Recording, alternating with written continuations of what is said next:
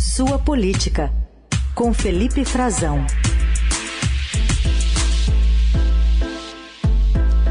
Oi, Frazão, bom dia. Bom dia, Carol. Bom dia, Heisen. Bom dia. Bom dia, Vintes.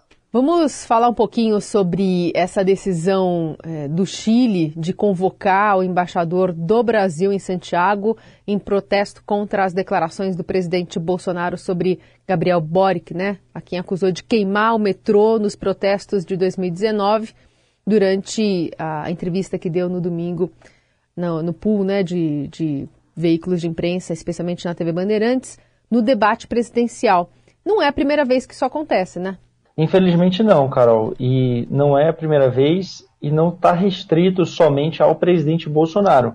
Mas o que está ocorrendo muito claramente agora é que essa campanha eleitoral, a nossa campanha eleitoral aqui no Brasil, ela está afetando as relações internacionais do Brasil, está afetando o vale tudo que o governo promove em diversas áreas, por exemplo, no orçamento, com o pagamento de uma série de benefícios algo inédito, para muita gente até é, afetando, né, indo é, contra as restrições legais que existem com, em anos eleitorais, algo que foi autorizado pelo Congresso, é bem verdade, inclusive com o apoio é, da oposição, com o voto da oposição, discurso contrário, como Bolsonaro acabou, acabou lembrando no debate, teve um, foi um dos momentos de discussão no debate da Bandeirantes, é, que o PT teria apoiado ou não, o PT até discursou contra, mas votou a favor, porque, obviamente, tem repercussões eleitorais até para eles, para os deputados. Né? Mas é, essa série de benesses, ela não ficaria restrito a isso, o Vale Tudo do governo. E agora o governo está produzindo mais um esgarçamento das relações internacionais e a gente viu o presidente Bolsonaro se despedindo no debate, usando os países vizinhos que foram é, que são hoje governados pela esquerda, em que ele se meteu na, nas campanhas eleitorais. Eu conversei ontem com um diplomata aqui da região, muito experiente, que me dizia que se perdeu todo o pudor de interferência em eleições é, de países vizinhos, né? interferência em assuntos internos de países vizinhos. Não só do presidente Bolsonaro, mas ele diz que de outras figuras também aqui da América Latina, e ele cita quando o atual presidente da Argentina, Alberto Fernandes, veio visitar o ex-presidente Lula, e se quando Lula estava ainda preso na Operação Lava Jato, e que, o Lula, que ele se manifestou favoravelmente ao Lula, mas a gente vê aqui no, da esfera brasileira que quem promove, é, de fato, essa interferência de uma forma mais evidente, quem promoveu, e, e basta a gente lembrar da eleição americana, mas aqui na região, sobretudo, que é o tema agora, é o presidente Jair Bolsonaro e ele se deu mal na maioria das vezes. A exceção da eleição mais recente no Equador, que foi governar, que foi a vitória da direita de um candidato que ele apoiava, ele perdeu no Chile, perdeu na Colômbia, perdeu na Bolívia, perdeu na Argentina, ou seja, ele usa esses países agora como uma espécie de espantalho, né? Ele fica usando a situação dos países para acenar o que seria um governo Lula, um governo semelhante, uh, um governo semelhante, um governo alinhado a esses, a esses presidentes eleitos pela esquerda na América Latina, seja uma esquerda mais radicalizada ou uma esquerda, uma centro-esquerda. E ele tomou ontem uma invertida da uhum. chanceler chilena que disse que tá, o presidente Bolsonaro está fazendo acusações é, absolutamente falsas, usando, é, acusando o presidente chileno, o Boric, Gabriel Boric, de ter ateado, participado de atos que teria ateado fogo no metrô chileno, e não há evidência nenhuma disso. A gente viu uma série de protestos no Chile né, nos últimos anos, que o país levou o país, inclusive, à vitória do Boric e também a uma mudança constitucional, mas não há evidências disso, e ela cobrou de forma muito dura, convocando o, o, o embaixador brasileiro em Santiago uhum. para dar explicações e para emitir uma nota de protesto, o que é um gesto duríssimo diplomático. E não se restringiu a eles. Aí sim, também teve na Argentina o chanceler, o chanceler, no caso, o Santiago Cafiero, que rebateu o Eduardo Bolsonaro, filho do presidente, nas redes sociais. Estava conversando com um senador americano e, nas, pelas redes sociais, criticando a Cristina Kirchner, a vice-presidente da Argentina, e, e disse que são ignorantes. O Bolsonaro também citou o governo da Argentina, dizendo, inclusive no debate, que daqui a pouco o Brasil teria que fazer uma operação acolhida semelhante à que faz com a Venezuela lá na região sul. Uhum. Não está só restrito a eles, viu? O problema é, é maior do que o presidente, é maior do que aqui na região. Por enquanto só houve essas duas reações. Ele citou também a Colômbia, inclusive usando nossa Colômbia, ou nossa, a, nossa Argentina, nosso Chile, uma expressão que não pega muito bem diplomaticamente, aliás, não pega nada, é. nada bem. E tem uma outra figura que eu gostaria de ressaltar, que é o ministro Paulo Guedes, tá?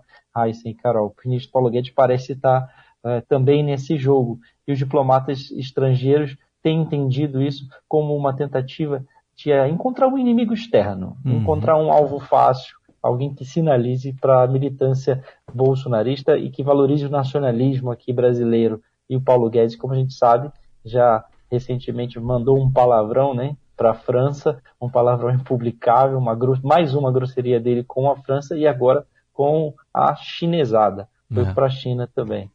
É, antes da gente mudar de assunto, só aproveitar para registrar, porque é inevitável a gente lembrar do a, nosso amigo, o saudoso Luiz, é, Luiz Macluf de Carvalho, que em 2019 publicou o livro Cadete, o Capitão, que mostrava como Jair Bolsonaro planejou ataques à bomba, ao sistema de água do ah. Rio de Janeiro, a quartéis, tudo bem, ele foi absolvido, mas o, o Luiz Macluf de Carvalho, nesse livro, publicado um pouco antes da morte dele, ele destrincha aquele julgamento, o sigilo daquele julgamento e mostra até croquis, enfim, só para a gente situar quem está falando de quem aqui, né? Quando o presidente Bolsonaro cita aí ataques ao metrô lá no Chile. O, o, queria abordar com você também agora, porque uma coisa é a torcida organizada no futebol e a comissão técnica internamente admite certas coisas que a torcida organizada não admite. Na política, a mesma coisa. As torcidas organizadas estão dizendo que os dois foram maravilhosos no ganharam, debate. Né? É? Que ganharam. Que ganharam. Os dois que a gente sabe quem são, as torcidas dizem que cada um foi o, a, o, seu, o seu ídolo que ganhou o jogo mas a, a, as comissões técnicas de campanha não estão analisando assim, né? Já estão pensando até em não ir mais a debates. Como é que é isso? É, exato, Raíssen. Aliás, muito bem lembrado para você do nosso saudoso McLuff. Muito bem lembrado por ti essa, essa menção que parece que o presidente está transferindo um pouquinho do, do que ele já fez ou da história dele, né, do que ele já planejou fazer para outras figuras. Mas ficando aqui na nossa realidade brasileira agora, Heisen, é, não sei se as campanhas é, vão fazer o jogo das comissões técnicas. Eu entendo que sim, que o mais provável, pelo que eu consegui conversar e apurar, e a gente começa a juntar as pecinhas, vão esconder o jogo, né? A, a ideia de que o Bolsonaro ou o Lula vão abdicar de ir aos debates agora, ou entrevistas sabatinas em emissoras de rádio e televisão vão se expor menos, é porque eles perderam o debate. Né? Ela, é, ficou muito claro que esse, esse debate da Bandeirantes, o primeiro, foi muito mais benéfico para o Ciro Gomes, para a Simone Tebet, para a Soraya Tronic. Que começaram, inclusive, a serem mais atacados nas redes sociais, né? Exatamente. Se a gente for perceber, no dia seguinte já tinha uma série, no, aliás, durante os debates, Sim. já tinha, já estava rodando no WhatsApp e no dia seguinte também continuou. Como, como a reação vai sendo colhida, eles vão é, alimentando a rede. Então teve ataque para o Ciro, teve edição de falas grosseiras do Ciro contra mulheres. A Patrícia Pilar, ex-mulher dele, é, não é à toa que ela veio a público espontaneamente, assim, não é, isso tudo é pensado, né? Pô, Alguém vai eh, ajudar a, a, a, pelo menos, colocar a rede, estabelecer um pouco da verdade, ela vem a público. Não é a primeira vez, inclusive, que ela faz isso, de vir a público defendê-lo e declarar voto no Ciro. A Simone e a Soraya foram as vencedoras, foram as franco-atiradoras ali no debate, que monopolizaram o, tema principal, elas se voltaram, estava todo mundo esperando a participação delas, porque o presidente se embananou com o discurso, a sua costumeira agressividade com as mulheres, e coisa que era muito ruim para ele. E esse descontrole é que leva, e também essa sensação de que ele perdeu o debate, e que o Lula também, que fez um debate de esquiva, É um debate em que ele tentou evitar os confrontos, né? Se tivesse num ringue era um boxeador, Heisen, é. que está tá evitando ser atingido pelo adversário, também também não ataca. Ganha Fica por ali, pontos, né? Quase que assistindo. É, ganha por pontos, quase assistindo. Se ele cons conseguisse passar ali e, em branco, né, tanto melhor para ele. É, o problema é que ele teve momentos ruins. O Lula também não estava bem, inclusive na questão na linguagem corporal, na fala, ele estava mal. Não foi uma boa participação do Lula, até fora de forma, né? Fazia tempo que a gente não via o Lula participando de um debate na televisão. Os outros estavam mais afiados. Agora, para Simone, para Soraya, que eram desconhecidas, muito mais desconhecidas do que o Ciro, um grande palco e elas foram muito bem, dominaram o debate, eh, conseguiram chamar a atenção um pouco. Ah, para Soraya, por exemplo, até ameaçou né, divulgar informações, eh, revelar pois fatos é. do governo, tudo para criar assunto, né, para criar é, curiosidade, para despertar, lançar o nome delas nas redes. Isso tudo mostrou para as campanhas que essa primeira exposição para Lula e para Bolsonaro não foi boa, foi melhor para a terceira via ou para os candidatos que estão ali uh, em terceiro, quarto, quinto lugar para os franco-atiradores. Ou seja, vai reavaliar mas ninguém vai cancelar de cara a participação em debates e em entrevistas, uhum. porque isso estrategicamente não é positivo. A gente não vai ver esse cancelamento. Um sinal ruim foi que o Bolsonaro já ontem deixou de ir em uma sabatina do grupo Jovem Pan, mas a própria campanha dele está dizendo que é invenção. Quem diz que é claro que tem gente pensando nisso, sim, isso é verdade. Tem gente achando que era melhor ele não ir mais, porque foi muito prejudicial para a estratégia eleitoral dele, mas ele não vai abdicar disso, até porque ele pode precisar, se, se essas pesquisas continuarem mostrando um, um cenário de estabilidade em que ele não consegue é, atingir ou, ou, igualar a intenção de voto do ex-presidente Lula, a ponto de ainda existir hoje, ainda existir a possibilidade remota, é, na margem de erro, de, de a eleição se encerrar no primeiro turno. Caminha para um segundo turno, cada vez mais para o segundo turno, sobretudo com esse crescimento do Bolsonaro nas capitais. Uhum. Porém, o Lula ainda está com uma margem muito grande, né, numa fatia grande do eleitorado, do eleitorado, no eleitorado mais pobre, e com alguma vantagem ainda, ao contrário do que esperava o governo.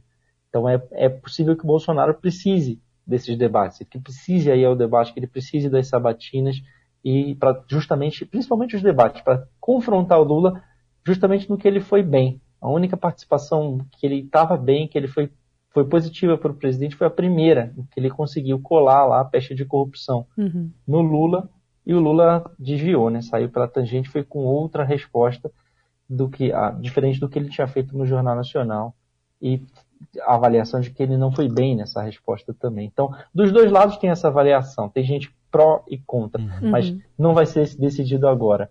E, e o que eles vão tentar fazer, como o PT quer, é um debate mais fluido, menos engessado, justamente para poder haver um embate, para poder haver um desgaste, ou cada um tentar emplacar sua estratégia um contra o outro. Felipe Frazão volta a conversar conosco na quinta-feira aqui no Jornal Dourado. Até lá, Frazão. Até, Raíssen, Carol. Um abraço. Obrigado.